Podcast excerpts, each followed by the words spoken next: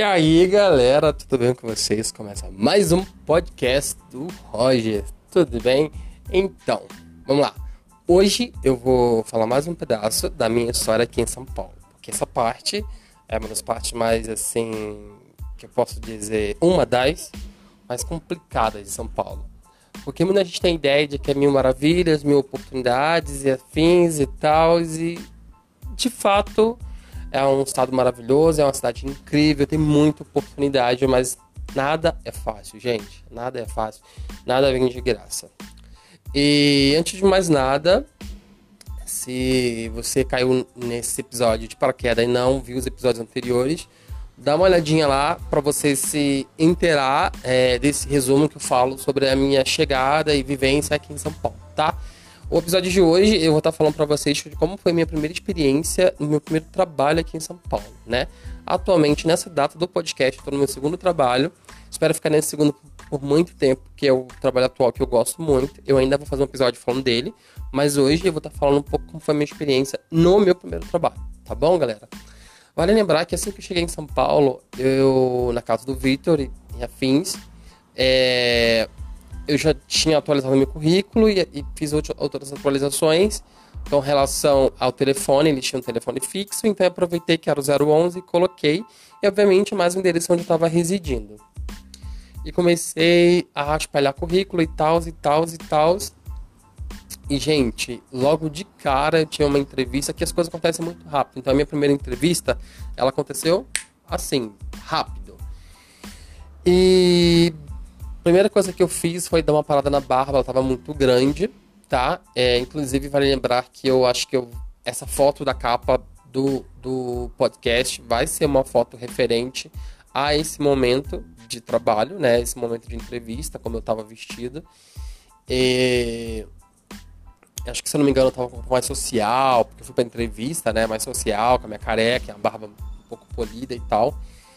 E assim, já tinha uma logo logo de cara já tinha uma entrevista marcada.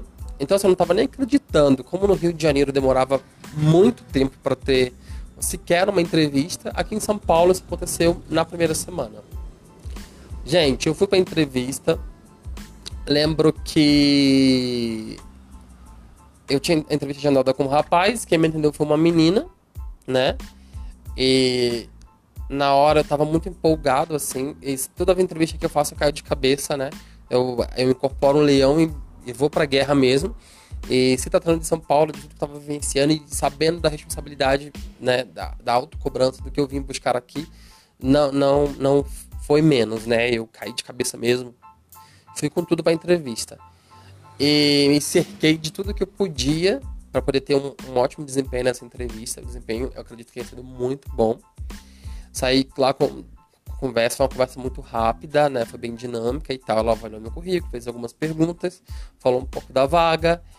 E assim, ah, vale lembrar, a, o trabalho, a entrevista, né, para esse trabalho era na Moca, numa. Como é que eu vou falar pra vocês? Numa escola de gastronomia, tá? E assim, aí eu saí dessa, dessa entrevista né, com um saldo muito positivo. A entrevista, como eu falei para vocês, foi bem dinâmica, foram algumas perguntas com relação ao meu currículo, explicou um pouco da vaga e tudo mais. E foi uma coisa assim, ao, mesmo, ao mesmo passo dinâmica, mas muito interessante. Eu já consegui ter um, uma, uma, visão do, da vaga em si, do que eles queriam e tal. Beleza, fui para casa. Uh, assim que eu cheguei em casa, é, eu já cheguei assim cansado, né? A, ida para mim, é, eu tava cheio de ansiedade, eu não percebi tanto, mas era um lugar, de certo modo, distante. Quando eu vim morar aqui em São Paulo, eu fui morar na zona norte, tá, galera? Ali na altura do Tucuruvi. E assim, e, se eu não me engano, Moca fica na altura da linha verde, tá? É, eu sou péssimo com a geografia de São Paulo. Uh, apesar de estar aqui há dois anos. Né? Eu acho que eu fiz até uns stories onde eu confundi estar aqui há três anos. Gente, eu tô aqui há dois, foi uma coisa que eu acabei confundindo, tá? Uh, acho que esse período de quarentena me deixou meio maluco. Mas enfim, eu tô aqui há dois anos. Dois anos exatos. E assim, e, e, na volta da entrevista foi uma coisa assim que eu senti que era um rolê um pouco distante, né? Aí eu, na, mas naquele momento eu fixei mais que era uma coisa de que eu tinha acordado cedo e perere pão duro. Então, galera, aí não demorou muito eu receber a resposta de que eu tinha sido aprovado para a primeira entrevista, passando é, para uma próxima entrevista, no próximo processo seletivo, na verdade, onde eu seria submetido a um teste prático com alguns dos candidatos que também passaram. Esse teste prático ele foi como se fosse uma prova. A vaga, ah, vale lembrar, gente, estava concorrendo para uma vaga de estoquista, né? É, era uma vaga que tinha um perfil que se apresentava metade administrativa e metade operacional. O que para mim se, se torna muito interessante. A minha experiência em carteira é de cozinheiro né? Sempre trabalhei desde ajudante e nessa parte de, de operacional mesmo da, da, cozinha, né? No coração da cozinha. E essa seria a primeira oportunidade para estar tá atuando de forma administrativa. Para quem não sabe, esse ano eu termino administração. É, é, é, esse ano me graduei em administração. Então já tenho esse interesse de, de partir para esse lado da, da, alimentação, da cozinha, mas para um, um, viés mais administrativo, sabe? Então me pareceu muito interessante essa vaga por conta disso. No dia do, do teste prático, eu fui para essas que uns três, quatro dias depois, chegou, chegou eu lá, muito, muito bem trajado e tudo mais. É, tinha alguns uns três competidores, se não me engano era duas mulheres e um rapaz, uns três competidores. Se eu não estou enganado, tá bom? E nisso, gente, o que acontece? É, foi me proposto, me, me deram um livro da escola, era uma escola de gastronomia, e foi me proposto fazer o cálculo, né, uh, das aulas para um mês, tá? A gente ficou numa sala, a gente teve que fazer cálculo de quanto que ia gastar e fazer toda a parte de orçamento, né? Então, beleza, foi uma coisa muito chata, tá? Não, não foi uma coisa muito rápida. Uh, a gente não tava ali, a gente tinha que fazer na, na mão mesmo, com, com, folha, caneta, não foi uma coisa no computador. Então, assim, eu, eu meti a cara, mas foi algo bem, bem maçante, né? Mas naquele momento ali, trabalho é trabalho. Fiz. Gente, demorou mais um tempo e eu recebi a mensagem é, de que queriam falar comigo e não tava conseguindo me ligar, porque onde eu morava é, é que eu vou falar para vocês, o sinal não é tão bom da minha operadora. E passando dois dias do, do teste prático, eu recebi uma ligação, uma mensagem de que queriam falar comigo, eu retornei. E aí, nessa, nessa ligação, me informaram que eu tinha sido aprovado e de que a vaga era minha, de que eu ainda estava interessada. Questionando se eu ainda estava interessado. E óbvio, estava muito interessado, gente. Fui, né, uh, pro primeiro dia, levar documentação etc, uh, deixar o documento lá, eles, eles vão marcar o exame médico, mas eu já, já trabalharia que o exame seria muito básico, né, mas eu já começaria a trabalhar. Fui fazer todo o procedimento, tá, o procedimento médico foi muito rápido, e na mesma semana uh, que, que eu faria os, os exames, é, minto. Na semana seguinte, no início da semana seguinte, que eu tinha feito os exames, eu já tava para começar a trabalhar. Comecei a trabalhar e logo, logo no primeiro dia foi uma reunião com todos os outros estoquistas, como eu te falei, era, era uma escola de gastronomia, então era uma rede, né? Então, assim, logo de cara nessa reunião eu pude perceber muitos problemas com relação à postura do coordenador e muitas questões que os outros estoquistas estavam vivenciando com relação à falta de atualização por parte do trabalho que deveria ser entregue do, do meu chefe, que era o coordenador naquele momento. Gente, eu vou começar a resumir para vocês, tá? É, não demorou muito e eu comecei a me sentir muito mal com aquela, com aquela vaga, com aquele trabalho. É, era tudo muito, era muita correria, tá? Mas era uma correria assim, muito complicada porque eu tinha que correr e ao mesmo tempo correr tipo, tanto na parte operacional com, com correr na parte. Como é que eu vou falar para vocês? Na parte administrativa, tá? Para fazer os planejamentos, orçamentos, todas as cotações. Então, assim, é, foi uma experiência interessante. Não vou dizer para vocês que não aprendi nada, aprendi muita coisa, isso foi muito válido, tá? Mas foi um trabalho que eu tava ficando extremamente estressado pela forma que eu era tratado. Alguns colegas de trabalho, na verdade, uma pessoa era, era uma pessoa muito difícil de se lidar, muito problemática. Trabalhava na administração da escola onde, onde eu trabalhava, da minha unidade, no caso. E a minha relação com o, o coordenador, que por que pareça é uma pessoa que eu tinha um, um carinho e tal, né? Afinal, é, eu tinha uma imagem que eu criei dele, só que ao, ao, longo, ao longo das semanas de trabalho foi, foi muito complicado estar trabalhando com ele. Então eu sei que para vocês, assim, digo de cara, esse foi um trabalho que logo no 15 dia eu já queria sair de lá, já estava procurando outro lugar, sabe? Não estava valendo a pena. O estresse, eu voltava todo dia estressado por conta dessa correria. E por conta do, do grau de pouco, é, como é que eu vou falar para vocês assim, da pouca base, né, da pouca estrutura que eu tinha. Além de ter pegado um estoque totalmente bagunçado, tive que reorganizar todo esse processo e ao mesmo tempo pegar um, um espaço é, zoado, organizar ele e ao mesmo tempo já dar início ao trabalho, entendeu? Então, assim, mas o que estava me estressando muito era a falta de suporte com relação ao meu coordenador. E o tratamento dele não estava sendo muito legal. Então, assim, essa, essa falta de suporte, que não era só eu que estava passando, né? Os outros, os outros é, soquistas também estavam passando por essa falta de suporte. Só que não, assim, eles tiveram um tempo para poder dibrar isso, né? E eu sei que quando eu já no décimo dia eu já queria sair de lá, eu já estava começando a entender como as coisas funcionavam. Só que, gente, sério, teve um, um, um dia que eu lembro que eu voltei para casa, eu voltei tão, tão mal, tão péssimo. Aquilo tá me fazendo tanto mal. E ao mesmo tempo não podia pedir demissão, porque é, eu vim para São Paulo com pouco dinheiro, eu não tinha grana guardada. E, e, e, o certo naquele momento era eu pular de um emprego para o outro, né? E não pedir conta, sair sem nada, sem direito a nada. A ideia não era essa. Eu sei que, assim, foi uma experiência bacana por um lado, por questões de aprendizado. acho que, acho que na nossa vida, as experiências, elas podem ser, sempre, sempre serem transformadas em algo positivo.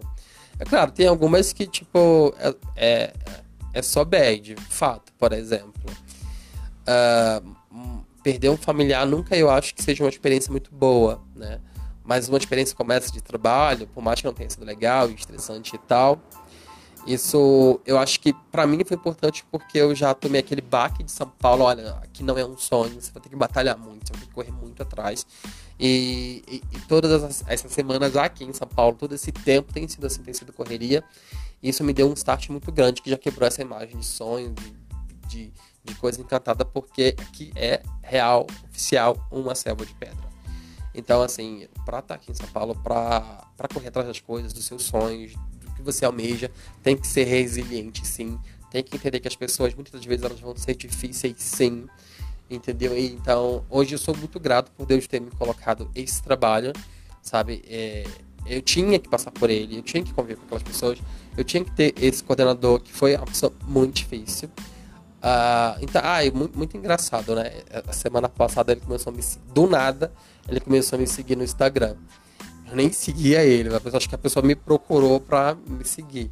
Muito estranho isso, mas só para fechar o que aconteceu, no quando te... no dia que terminou o contrato, eu fui desligado. Ele veio conversar comigo e tal. Eu lembro que ele falou: "Ah, você pode deixar as coisas aí e tudo mais". E eu tinha uma aula para terminar dos professores. O que que o Roger fez? Eu não, eu agradeci a oportunidade e tudo mais e disse que já ia embora, mas que eu queria terminar o trabalho do dia, deixar tudo adiantado para o dia seguinte. Ele olhou assim, se despediu, foi embora, eu terminei aquele trabalho e logo depois saí. Foi uma coisa muito chata, foi bem bad, porque eu não ter saído desse trabalho, não ter sido demitido, né? Mas foi bad o fato de, de não, não, não ter sido a hora que eu queria. Eu queria arrumar um outro trabalho para aí sim pedir conta. E não, não funciona dessa forma. Então, assim, eu tive um outro segundo bike aqui em São Paulo. Então, tipo, Roger, go, go, corre. E agora? O que você vai fazer? A primeiro momento a gente fica na bad, né? Porque não era as coisas como fogem do que você está planejando. Eu já estava esperando muito currículo. E ao pé dessa história toda, de putz, meu primeiro emprego não deu certo, e agora? Acabou a minha história em São Paulo? Não, não acabou. Eu pedi muito a Deus, fiz muita oração. E eu comecei a traçar aí um plano B, né? É... Gente, quando eu tinha chegado aqui em São Paulo, né? É... Agora voltando um pouco atrás, antes de, desse trabalho, de ser desligado, etc, etc, eu tinha pintado um quadro, né, do Fogaça e tinha entregado esse quadro, né? E depois comecei a divulgar esse quadro durante esse processo desse trabalho, né? Divulguei, divulguei e a minha quantidade de clientes aumentou, né? Então, assim que eu fui mandado embora, eu recebi uma mensagem. Assim que no dia seguinte eu cheguei em casa. Deus é maravilhoso, né? E nessa mensagem, uma, uma moça que já vinha especulando uma compra comigo, ela viu a divulgação com Fogaça. E ela decidiu finalmente fechar uma encomenda comigo. Ela mandou uma mensagem, a gente fechou um preço ali, né? Eu mandei mensagem para ela, logo ela confirmou o valor. E assim, eu tinha uma grana para levantar, só que ela morava no Rio de Janeiro né? E assim, a primeira coisa que eu fiz foi conversar com a família do Vitor e dizer que eu tinha, tinha tomado uma decisão de que eu ia passar mais um tempo no Rio de Janeiro para entregar esse quadro e levantar esse dinheiro e que de lá eu enviaria currículo e com essa grana eu voltaria para tentar mais uma vez, né? Porque ao pé daquele momento, gente, eu estava com pouco dinheiro, né? Então eu deixei algumas coisas aqui em São Paulo, na casa deles, e voltei para o Rio de Janeiro para entregar esse quadro ela já tinha depositado na minha conta um valor de sinal, que é aí que é o valor que eu preciso para efetivamente fazer todas as minhas movimentações para vender, para produzir, no caso, o quadro. E fui para o Rio de Janeiro, né? E, e foi aí que eu fiz o quadro chamado Amor de Mãe, tá? Eu vou deixar meu site aqui na, na legenda, que tem um post falando desse quadro e vocês vão ver ele. E é bem bacana, tá? No Instagram, meu Instagram pessoal também vocês conseguem ver o depoimento de entrega do quadro é, Amor de Mãe, que é o quadro que eu fiz dessa cliente. E eu voltei para o Rio de Janeiro nesse momento, né? Que é meio, meio baqueado, assim, mas com um novo norte, um, um segundo round aqui em São Paulo. E eu não voltei desistindo ou me sentindo um coitado ou um derrotado. Não, eu voltei porque foi uma estratégia. E eu senti naquele momento que Deus tinha me honrado. Tipo, as coisas estão acontecendo como ele planejava, sabe? E não foi dessa primeira vez, mas vai acontecer. E eu voltei com esse pensamento. E agora, gente, eu vou terminar esse podcast para ele não ficar muito grande. Em resumo, a minha primeira experiência aqui em São Paulo de trabalho foi bem complicada. Eu tive um chefe que não foi muito bacana, nossos higiene não se bateram. E eu não concordava muita coisa que ele fazia. E eu queria realmente sair desse trabalho. E antes de eu conseguir fazer essa façanha desse trabalho para outro. E vale lembrar que naquele momento eu não conseguia. Eu não estava entendendo como caçar trabalho aqui em São Paulo. E hoje eu já sei como fazer isso. E talvez, e bem provável que nos outros podcasts, no próximo podcast, eu já dê umas dicas para vocês de como caçar trabalho aqui em São Paulo, tá? Como que eu entendi como, pelo menos posso dizer que funciona para mim, para minha área, e bem provável que vocês consigam tirar algo de positivo disso para vocês, tá? E, e, nesse, e terminando esse resumo disso que eu falei para vocês, o que que eu fiz? Eu voltei pro Rio de Janeiro, né, para terminar, para entregar um quadro, pintar o quadro lá e entregar lá que a cliente era de lá, com a ideia de voltar, né, de lá mesmo espalhar currículo por e-mail voltar para São Paulo com mais essa grana e continuar procurando trabalho. E, e se aí, mas não contava com essa chance, mas se aí não desse certo pela segunda vez, eu voltaria para o Rio, né? Mas obviamente não, essa história não termina de forma negativa. E até o próximo podcast, gente. Um beijo, abraço. E o outro podcast vai ser falando da pintura desse quadro e de como essa história teve uma reviravolta nesse segundo round de tentativa de ficar em São Paulo. Tá? Beijo para quem queira. E é isso.